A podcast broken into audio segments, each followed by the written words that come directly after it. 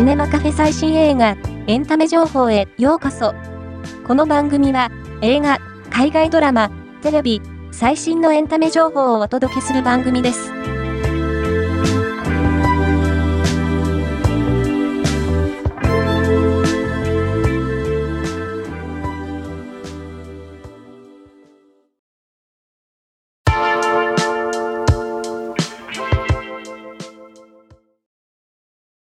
昨年末から重症敗血症で療養しているエミリー、パリへ行くのアシュリー・パークがインスタグラムでファンに嬉しいニュースをシェアした。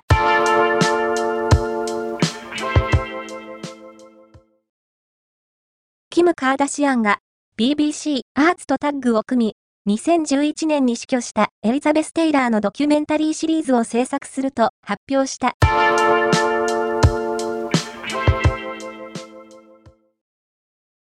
アメリカの A24 と韓国 CJ、ENM が初の共同制作で送る注目作、パスト、ライブス、再開でメガホンを取り、長編映画監督デビューを飾ったのはセリーヌ・ソン監督。水星のごとく賞レースに現れた同監督に注目した。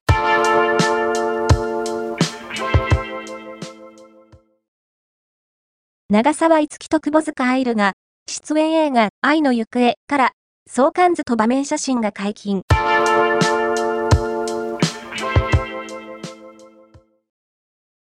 極上ヒューマンサスペンス、ワンダフルワールドが、ディズニープラス、スターにて配信決定。